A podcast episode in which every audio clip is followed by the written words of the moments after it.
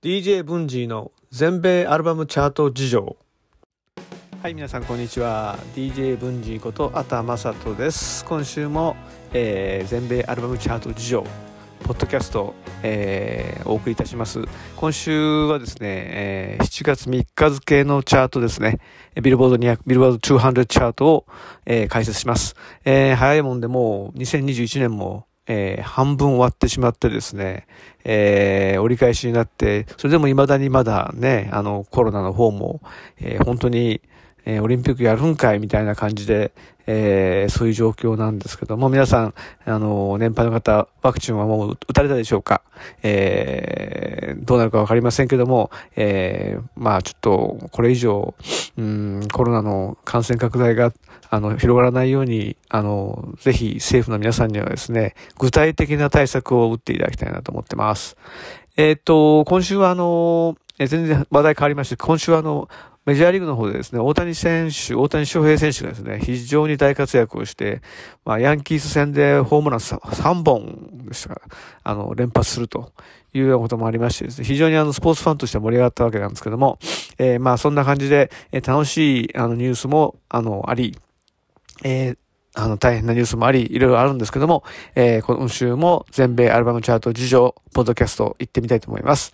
さて、今週の、えー、ビルボード200全米アルバムチャートの1位なんですが、えー、先週ちょっと予想してましたときにですね、あの、ちょっと今週のチャートの対象期間にですね、あんまりこう大きなリリースがないということで、えー、全体的にこう少しずつ目減りする中で一番目減りが少ない、えー、オリビア・ロドリゴのアルバムが、えー、結果的に1位を取るんじゃないかなっていう予想をしたらば、まあ、案の定その通りになりましてですね。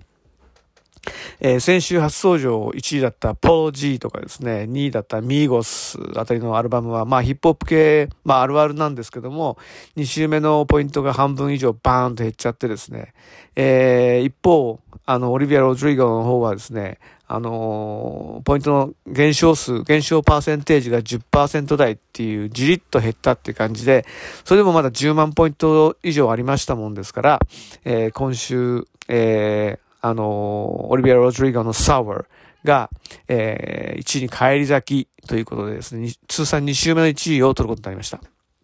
えー、っと、あの、まあ、それだけじゃなくて、今週、あの、オリビア・ロドリゴの方で、えー、まあ、これアルバムのプロモーションを兼ねてですね、あの、Sour Prom っていうタイトルで、彼女が、あの、ライブパフォーマンスをしている、まあ、あの、映像をドキュメンタリーフィルムっぽくあの、録画したやつをですね、えー、YouTube の方でスリーミングを、スリーミング、ストリーミングをするという、そういうイベントがありまして、まあこういうのも、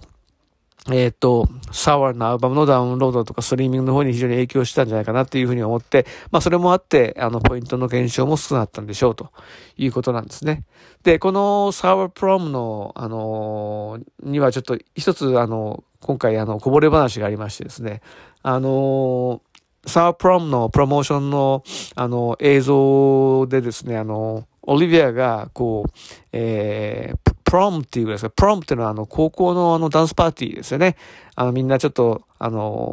おめかしをして集まって、えー、まあ、日頃声かけられない、あの、えちょっと気のある女の子に声かけて一緒に行こうよなんて言って、男の子がこう、ドキドキもんで、ダンスに誘うなんて、そういう、まあ、あの、よくアメリカの映画で出てくる、そういうイベントのことをプロムって言うんですけども、まあそういうこともあって、あの、オリビアがですね、あの、ええー、まあそういうプロム、プロムクイーン、よくあの、プロムの中で一番あの、素敵な女の子をプロムクイーンに選んだりするんですけど、そういうイメージを、イメージの紛争をしてる中で、マスカラがこう、ちょっとこう、あの、涙でこう、ええー、汚れてるような顔をして花束持ってるっていう、まあ、あの、イメージがあったんですけど、これがですね、えー、実はその90年代に、あの、オルタナティブロックの方で非常に人気があったホールっていうバンドのリーダー、コートニー・ラブっていう、彼女は、あの、知ってる方も多いと思いますけど、例のあの、ナルバーナのですね、あの、クルト・コベインの、あの、まあ、未亡人なんですけどもね、その彼女が、何それ私たちのホールのアルバムの、あの、Live Through This ってアルバムがあるんですけども、それのジャケット全く一緒じゃんって、パクリじゃんって言って、ネット上でちょっと噛みついたと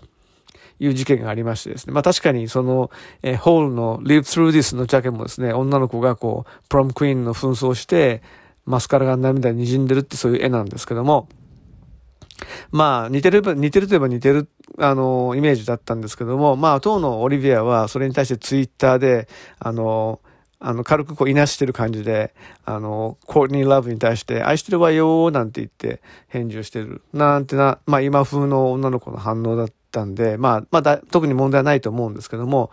あの、面白かったのは、その、それについて、あの、なぜか知らないけど、あの、エルビス・コステロがですね、あの、コメントしていて、ツイッターで。で、まあ、ロックンロールっていうのはそういう、昔からそういうもんなんだと。昔の人が、前の人がやったことをうまくこう、ベースにして新しいものを作る。それがロックンロールなんだと。そんなことをガチャガチャ言うな、みたいなことをですね、コメントしてたっていうのがあって、まあ、なかなか、あの、面白いなと思って聞いたんですけど、まあ、そんな、えー、こともあった、えー、オリビア・ロドリゴの、えー、サワーなアルバム今週1位でした。えー、っと、それで、えー、先週の1位予想ではですね、実は、まあ、オリビアが1位を消去法で取るか、あるいはも、あの、もう一枚今週ドロップされた、あの、ニューアルバム、実は、ハーですね、HER、あの、女性、女性 R&B シンガーの、黒人シンガーのハーなんですけども、彼女のアルバムが今週、今週ドロップされてるんですね。あの、Back of My Mind っていうアルバムなんですけども、えー、実は Her っていうのはもうすすでにもうここ数年、あの、いろんな曲がヒットしてるし、うん、それから、あの、グラミー賞なんかでもしょっちゅう出てきてですね、今年もあの、1月のグラミー賞、あ、3月か、のグラミー賞でもですね、あの、I Can Breathe っていうあの、例の Black Lives Matter のあの内容をまあ直接的に歌った歌で、まあ、Song of the Year を取ったりとかですね、あの同じ今年の3月のグラミー賞では別の部門、最優秀 R&B パフォーマンス部門でですね、あの、これは、え、彼女の曲というよりは、まあ、Robert Glasper っていう、あの、ジャズプレイヤーのあの曲、えー、Better Than I Imagined って曲があったんです。それにフィーチャーされてて、こちらでも最優秀、えー、R&B あ、ソングですね。ソング、ソングを受賞したりとかですね。非常にまあ露出してたんで、とっくにもう何枚もアルバム出してるような、そんな感じがあったんですけど、実はこれまで、あの、一応何枚か出してるんですけど、すべてこれ EP か、あるいはその EP をまとめたコンピレーションアルバムだけだったんですね。なんで、フルオリジナルアルバムっていうのは今回が初ということで、あのー、まあ、こんだけこう、まあ、アーティストとしての存在感も非常にこう積み上げてきて、この調子だと、あの、これ初登場1位あるかもしれないなと思いながらですね、そのどっちかでしょうっていう予想をしてたんですけども、あの、そのハーの Back on My Mind の方、実はあの、ポイント数としても3万6千ポイントっていう、結構地味なポイントでですね、あの、初登場トップ10入ってきたんですけども、えー、6位っていう、まあ、順位でした。えー、っと、まあ、理由としていくつかあると思うんですけども、あの、さっき名前を出していた、その、I can breathe だとかですね、better than I imagine だとか、あともう一個、あの、今年の、あの、これも3月に、あの、アカデミー賞の方で、あの、Judas and the Black Messiah っていう映画、あの、黒人の、あの、人権運動を、ま、題材にして撮った映画ですけども、これの方、こちらの方に提供した曲で、Fight for You っていう曲があるんですけど、これでも彼女、Her は、あの、アカデミー賞の最優秀オリジナル、あの、ソング部門、これを受賞してるんですよね。で、こういった曲もですべ、こういったいわゆる話題曲みたいなものがですね、今年いっぱいあったんですけども、これが今回のアルバムには一つも入ってないんですよね。えっ、ー、と、どういう趣旨なのかよくわからないんですけども、えー、まあ、その代わりにですね、どっちかっていうと、そういう、あの、彼女の Heart の曲といえば、どっちかっていうと、こう、あの、アコースティックギターをこう弾きながら、ちょっと、あの、R&B っぽい歌を聴かせるみたいな、そういうイメージがあるんですけども、あの、今回のアルバムの曲は、どっちかっていうとエレクトロ、エレクトロニックのビートの効いた、で、あと、ヒップホップ系のアーティストをいっぱいフィーチャーした曲が結構多くてですね、ちょっと、あの、これまでの Her のファンの人たちにとってみれば、あれあの、あの曲も入ってないし、なんかちょっと感じ違うねっていう感じもあったのかもしれませんね。まあちょっと、いろいろそのヒップホップ系のプロデューサーをこう入れてやってるっていうあたりが、あの、今回良かったのかどうなのかっていう賛否両論の部分もあると思うんですけども、ちょっとまあファンにとっては、あまあど真ん中ストライクではなかったのかもしれないです。ということもあって今週6位初登場です。ちなみにそのさっきこれまでヒット曲いろいろあってとっていうふうに言ったんですけど、よく調べてみるとですね、えっ、と、彼女のヒット曲でそのトップ40ヒットっていうのは、実はその自分の曲というよりは、えー、ジェネ・アイコの BS っていうあのチロンボってアルバムに入ったあの曲にフィーチャーされて、それが24位っていうのが、これ去年のヒットですけども、その曲だけがトップ40ヒットで、それ以外のトップ40ヒットないんですね。だからピンのヒットないんです、まだ。Her っていうのはですね。なので、えー、まあ、このグラミー取った I Can't Breathe なんていうのも、あの、実は、あの、夫役にもチャートインしてませんし、あの、不思議な、不思議な感じのする、まあ、アーティストであることは間違いないっていう感じですが、まあ、これからも要注目という感じだと思います。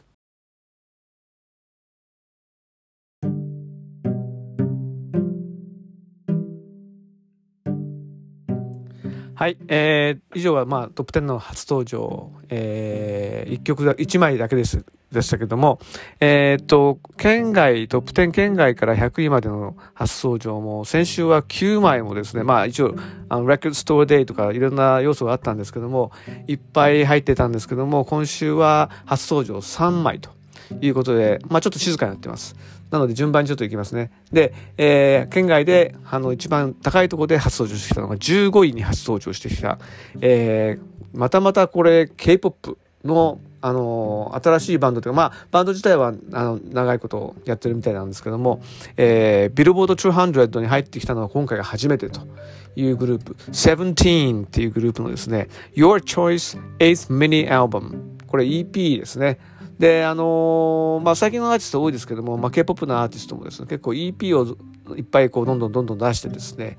で、まあ、時々あの、アルバムをどんどん出すと。こういうパターンが多いみたいですけども、この17もですね、今回まあ、8枚目って言ってますけど、実はこの勘定したらば9枚目だったんですけど、まあ、どうでもいいんですけども、えー、の、あの EP を今回出してきています。で、も、セブンティーンっていうバンダ、バンド、あの、えっ、ー、と、うちのあの、あの、かみさんと、それから、えっ、ー、と、娘のあの、K-POP ファンにちょっと聞いたんですけども、まあ、あの、結構有名なあのグループですよと。グループだよと。で、あの、17って言ってるんですけども、あのメンバー13人組。で、まあこれはかなりでかいボーイズバンドですけども、えー、こちらの方で、ここのとこ数枚の EP 連続して、あの、韓国ではミリオンだっていうから、非常にまあ、まあ人気が確立されてるそういうグループみたいですね。私ちょっと知らなかったんですけども、で、えー、今回もその、あの、ビルボード200初チャートインということで、ポイント数も結構22万6千ポイントあいや2万2600ポイントか。失礼しました。あの稼いでいて。でそのうち実売は2万1200枚っていうことで実は今週のあのアルバムセールスチャートの1位なんですよね。えっ、ー、と、BTS とかも必ず出ると、あの、あの、セールスチャート1位になるんですけども、これまで一度もそのビルボーチョハンドで入ったことがないセブンティーンのこのアルバムがいきなり、えー、売り上げ1位っていうのもなかなかすごい、やっぱ K-POP の、その、まあ、アーティストパワーもそうですけども、やっぱりプロモーションのチームのその売り方がやっぱりうまいんだなっていう感じがよくします。ちょっとします。で、えー、今回ちょっとあの曲聴いてみました。で、シングルの Ready to Love って曲、これあの、えー、いつものように Note.com のあの、これの、このあの、ポッドキャストと連動してる記事の方には動画を貼ってますけども、聞いてみてほしいんですけども、これがまた非常にもう、なんていうか、あの、ど真ん中っていうか、えー、今時のですね、ダンサブルでビートがあって、ちょっとエレクトロっぽい感じのポップで、まさにまあ今の英米で流行ってるメインストリームポップのまあ王道的な作りになっていて、まあこれはですね、まあ売れますよねって感じの曲です。で他は全部は聞いてないんですけどもおそらくまああの同様のパターンなのかもしれないなと思いながら。で結構この13人のグループあの年齢層も低いみたいなんですけどもあのアーティストたち自身でですね、まあ、曲も結構書いてあとその何ですかその振り付けなんかも自分たちで考えてやってプロデュースもちょっと一緒にやってみたいなことであの自分たちでもう作り上げるまああのセルフコンテインドアイドルみたいなそういうことを心情にしているグループみたいなんであそういう意味では非常にこう実力を持ってこう、まあ、アメリカのマーケットに殴り込んできたっていう感じがまあ、すごくするんですね。なので、まあ、今後もあの新作を出すと結構入ってきちゃうんじゃないかなっていう気がちょっとしています。えー、17の Your Choice、uh, 8th Mini Album EP が今週15位初登場。から2枚目の初登場は、えー、ちょっと、ちょっと下ってですね、34位に入ってきている、グッチ・メイン。あの、アトランタの、まあ、ラップシーンでは非常にもうベテランで、まあ、あの、Godfather of Atlanta Rap Scene ってよく言われてる、言われてますけども、えー、そのグッチ・メインが今回出した、まあ、15作目のアルバム、I Steady っていうアルバムが入ってきてます。で、あの、これジャケットを見てもらうとわかると思うんですけども、あの、ジャケットの方も、あの、note.com の記事の方にあの貼ってますが、えー、実は最近このグチメイン、あの、2、3、3年前ぐらいですかね、に結婚をされましてですね、で、去年、あの、初、初の子供、お子さん、長男が、あの、12月に生まれたらしく、その子の名前がアイスくんっていうんですね。なんで、アイスの Daddy って自分のこと、自分のこと言ってるんですよそのアルバムのタイトルね。で、ジャケの方にもそのアイスくんの写真がデカデカと載っていてですね、まあ非常に可愛いんですけども、えっ、ー、と、そんな、あのー、感じなので、内容的にはどっちかっていうと、こう、メロメロな感じなのかなと思って聞いてみると、これが結構硬派な、まあ結構、あの、気合の入った、まあトラップスチューンがこう、ずらずら並んでいて、で、アトランタ系の、あの、ラップの射程の皆さんも総出演みたいな、そんな感じのアルバムになってます。まあ、あの、実力もあるし、まあ、実績もあるグッチメインなんで、大体これまで、まあ、ここ数枚、ここ10年ぐらいの間は、大体こう出すと必ずアルバムトップ10か、もしくはそれに近い上位の方に入ってきてるケースが多くて、えー、直近でもですね、ここ4作ぐらいは連続トップ10に入れてきてきていたんですけども、今回なぜか34位っていうちょっと残念なあの順位に終わっちゃってるっていうのは何かあったんですか？な何かあったんかなっていうふうにちょっと思ってしまいます。まあ、あのアイスくんの写真があまりこう受けなかったっていうそういうわけでもないとは思うんですけどもアトランタのラップシーン自体がこう沈下してるのかっていうとまあそうでもなくてあの先週もねあのミーゴスがですねあの2位に初登場とかしてたぐらいなんでそんなあの盛り上がりにかけるってこともないんですけどもなぜなのかなってちょっと個人的にあの気になってました。でもう一つ気になったのはこのアルバムに入っているあのトラックのうちあのホットホット100に入ってきてる曲が一曲もないんですよね。通常こうラップの人気アルバムなんかが出るとあのトップ10に入ってくるようなやつは大体もうほぼ全曲が HOT100 に HOT100 で入ってきたりとかですね。まあトップ10入んなくても下の方に入ってきたやつでも、まあ、トップ50ぐらいに入ってくればですねあの2曲か3曲ぐらい入ってくるもんなんですけども。なぜかこの有名有名な実績のあるグッチメインの曲が1曲も入ってこないっていうのはあのちょっと不思議な気がしました。えー、そして県外3枚目の最後の初登場。え87位に入ってきたのがですね、なんとビリー・アイリッシュですね。ビリー・アイリッシュの EP なんですけども、Prime Day Show Times Billie Eilish EP っていうやつで、あのー、 Prime Day Show っていうのはですね、実はこの Amazon プライムってありますよね。あそこの Amazon プライムのあのユーザー向けに、えー、この間6月17日かな、あのえー、アーティスト3組を、まあ、選んで、それぞれのアーティストのライブ映像を特別、まあ、特特別ビデオとしてこうストリーミングで流すっていう、そういうイベントがありましてですね。さっきのあの、オリビアのあの、 Sour Prom といい、まあ最近そういう、あの、え映像、ライブ映像のストリーミングイベントって結構多いんですけども、えー、っと、その、あの、3組っていうのがビリー・アイリッシュ、それから H.E.R. ですね。それからあの、ラッパーのキッド・カディ。この3組があの同じ日にあのライブのストリーミングをやったんですけども、そのうちその、このビリー・アイリッシュのやつと、あとキッド・カディのやつは EP で音源も発売されてると。で、そのうちのビリー・アイリッシュの分が今回入ってきたということなんですが、これ内容6曲入りなんですけど、えー、っと、収録されてる曲はですね、えー、ほぼほぼ、あのー、前作の、あのファーストアルバムですね。あの、有名な長いタイトルのアルバム。あれに入った曲ではなくてですね、それ以降に出た、あの、新曲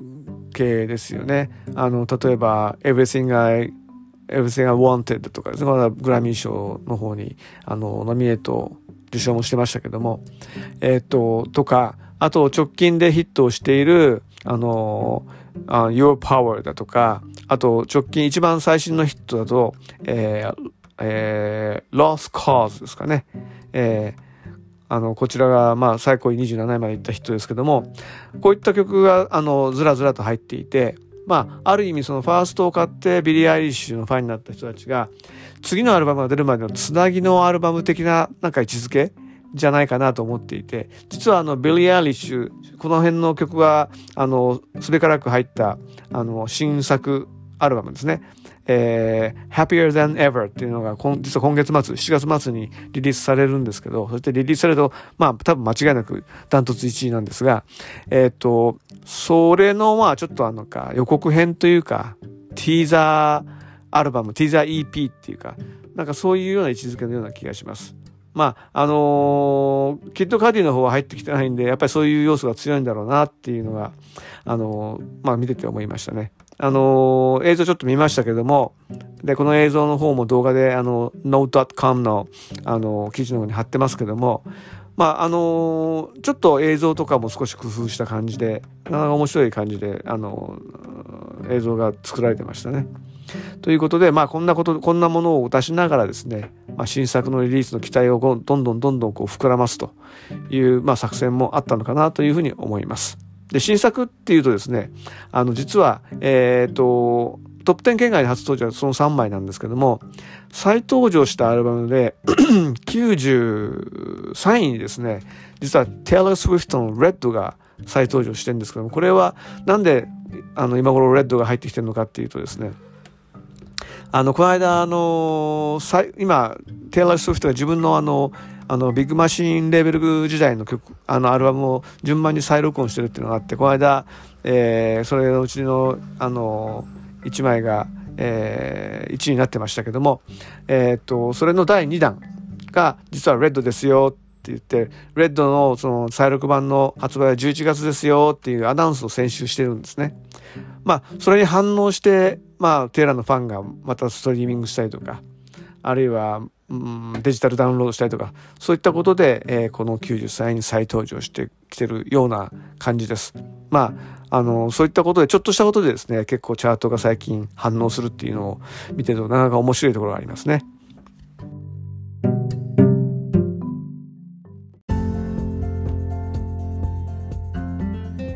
はい、ということで、えー、今週のトップ10、いつものようにあのおさらいしていきます。えー、カウントダウンでいきます。10位は先週と変わらず10位、J. Cole の The Off Season。9位は先週7位から2ダウンですね。Bo Burnham の Inside the Songs。それから8位が先週9位からじりっとアップして、えー、8位、あ、9位から8、じりっとアップして8位になってる Moneybag Yo, A Gangster's Pain。今週9週目ですけど、今週からあのゴールドディスクのマークがついてますね。それから7位が、えー、11位からまたトップ10に戻ってきた、えー、デュア・リパーの Future Nostalgia。それから6位が初登場、先ほどお伝えしました HER, Her の Back of My Mind。それから5位が先週と変わらず5位で、えー、Morgan Wallen の Dangerous Double Album。えー、4位が先週2位からダウン、Migos の Culture 3。それか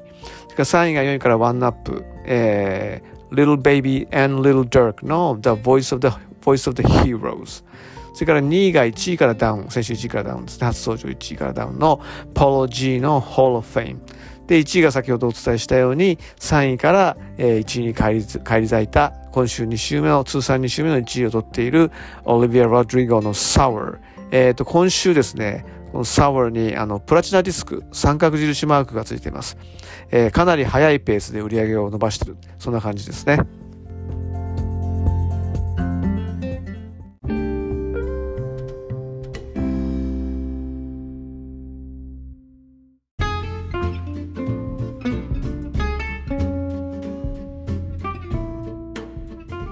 はい。さて、ここで、あの、先週お休みしてしまいました、あの、ポッドキャストのみのコンテンツコーナー、えー、History of Billboard 200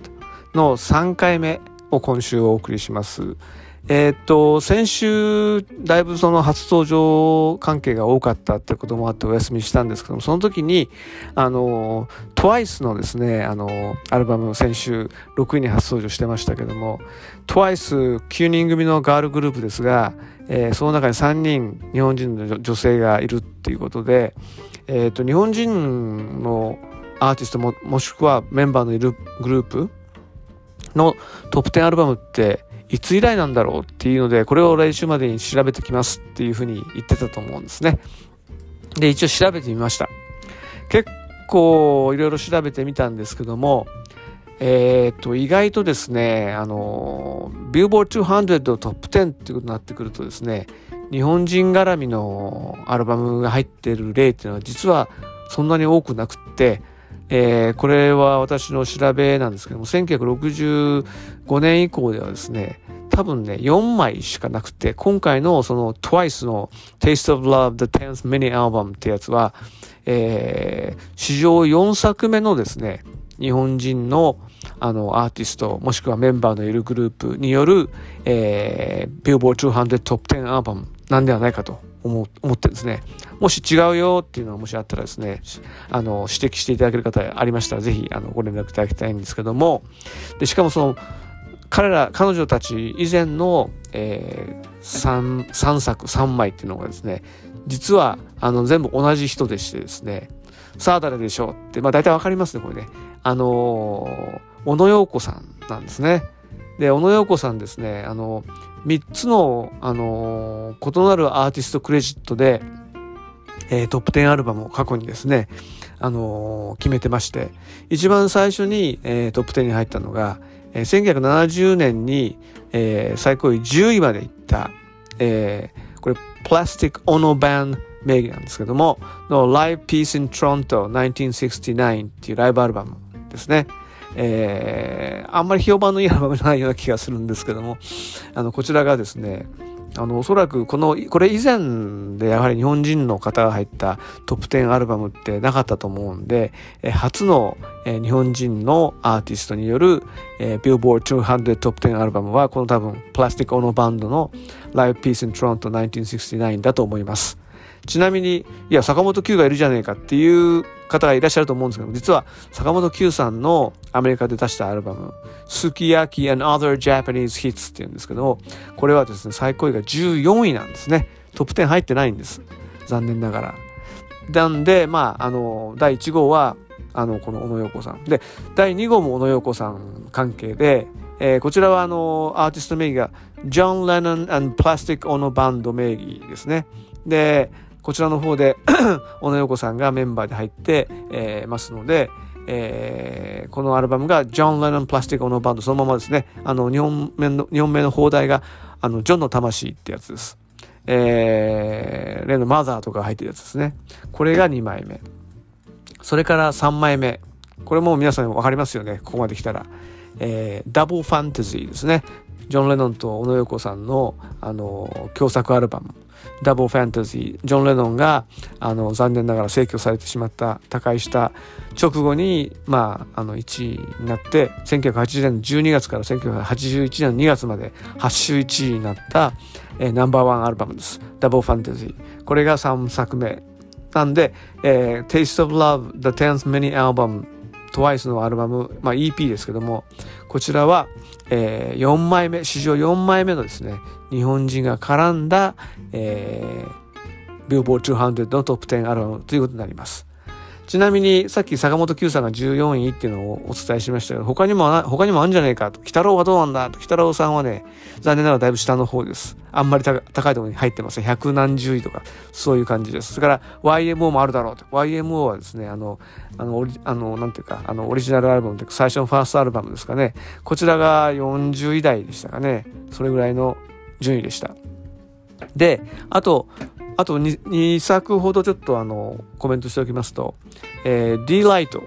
えー、あのメンバーのトワテイ、あの、トワテイ日本人じゃないんじゃないかっていう説もありますけど、一応あの、第三世代韓国系日本人なんでですね、彼も日本人扱いということでいいと思うんですけども、彼の入ってる D ライトの World Click というアルバムが、あの、1990年にこれ20位まで行ってます。トップ20ですね、ギリギリ。えー、Grooves in the Heart っていうトップ10、全米トップ10ヒットがありますけども、それからもう一個、これつい最近なんですけども、えー、2019年の10月に最高位13位っていうのがあるんですね。これが、あの、皆さんよくご存知の Baby Metal ですね。Baby Metal の Metal Galaxy っていうアルバム。これあのー、この時の、えー、ロックアルバムチャートでも1位になりましたけどね。あの、Billboard 200, 200では13位っていう、もうちょっと上入ってくるとですね、さっきの、えー、Billboard 200トップ10アルバムリストの、えー、4枚でなくて、これが5枚になったっていう感じもするんですけども、えー、そういうアルバムもありました。ということで、えー、最近、まあ、あの、アジア系っていうと、どうしてもやっぱ K-POP 系がガンガンガンガン、その、あの、全米ナンバーワンヒット、ナンバーワンアルバムを、あの、量産している、まあ、状況なんですけども、なんとかこれから、まあ、日本の最近のアーティストの皆さんもですね、必ず、かなりその楽曲のクオリティというか、が上がってきてると思うので、あの、その気になればですね、世界狙えるとこまで来てんじゃないかなっていう話を、この間たまたまあの、湯川玲子先生とお話をする機会があってですね、言ってた、言ってたんですけども、まあそういったことがキンキン起きるのを楽しみにしながら、さっきの、えー、トップ10のアルバムリストが4枚から5枚、5枚から6枚に増えていくことを期待しながら、えー、今日の、えー、Billboard 200、History of Billboard 200のコーナー終わりたいと思います。また来週このコーナーもお楽しみにしてください。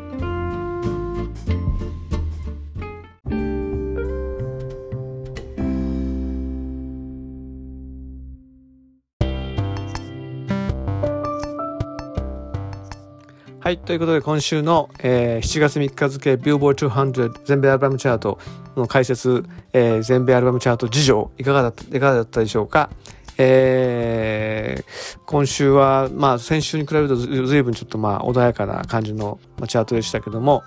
来週です。来週の、まあ、恒例の1位の予想なんですけども、来週の集計対象期間は6月25日から7月1日、この間の木曜日までの間に、えー、まあ、リリースされたり、ストリーミングされたりしたアルバムが集計されてチャートになるんですけども、えー、大体その初日、この場合です6月25日にドロップされる新譜、これがドーンと1位に入ってくるケースが多いんですけども、今回はですね、結構中堅の上ぐらいの感じのいい感じのあのアーティストたちのですね新作のリリースがありましてですね来週は多分あの3作がこう三つどもえで来るんじゃないかなと思ってます。一つはあのドジャーキャットの2作目が出ます、えー、こちらがあのこの間のグラミー賞でちょっとえー、近未来 SF 風のあの入れ立ちをした新しい感じのですねあの曲曲をあの披露してましたけどそれが入ったあの2作目のアルバムこれが出ます。で、えー、これが25日にドロップされてしかも27日にですねこれのデラックスエディションが出るっていうことであのよくヒップホップのアーティストたちがやってるプロモーション手段でこれかなりポイントくるんじゃないかなというふうに思ってます。それからもう1枚は、えー、ロジックですね。あのヒップホップ白人ですけどもあのヒップホップ DJ でついこの間あの引退を表明したんですけどもその彼の、えー、これまでの作品を集めたコンピレーションアルバムまあベスト版。これが出ます。でロジックはですねここまであの56枚連続で5枚連続かな？あのトップ3に必ずアルバム入れてきてる。実は実力派でして、えー、今回もまああのベスト版ということでですねかなりこう人気を呼ぶんじゃないかということで、これが2枚目。それから3つ目の、あの、1位候補はですね、Tyler the Creator ですね。ヒップホップ系の人たちでしたら多分みんな飛びつくんじゃないかなっていう、その彼のアルバム、5作目のアルバムなんですけども、あ、6作目のアルバムなんですけども、あの、Tyler the Creator のあのアルバムもここ5作ずっとやっぱりトップ5を続けてますので、まあ、このドージャキャット、それからロジック、それから Tyler the Creator、この3組がですね、入ってきてでおそらく10万ポイントあたりをクリアすればですねかなりの確率で1位になるんじゃないかでこのこの3つこの3人であればですね10万ポイントクリアは全然難しくないと思うので、えー、多分オリビアの方が今週10万ちょっとなのでちょっと来年あ来週は減らして9万8万ぐらいになってくると思うのでですね、えー、この3つのうちで一番伸ばしたえー、アーティストが来週は一応取るんじゃいと思っています。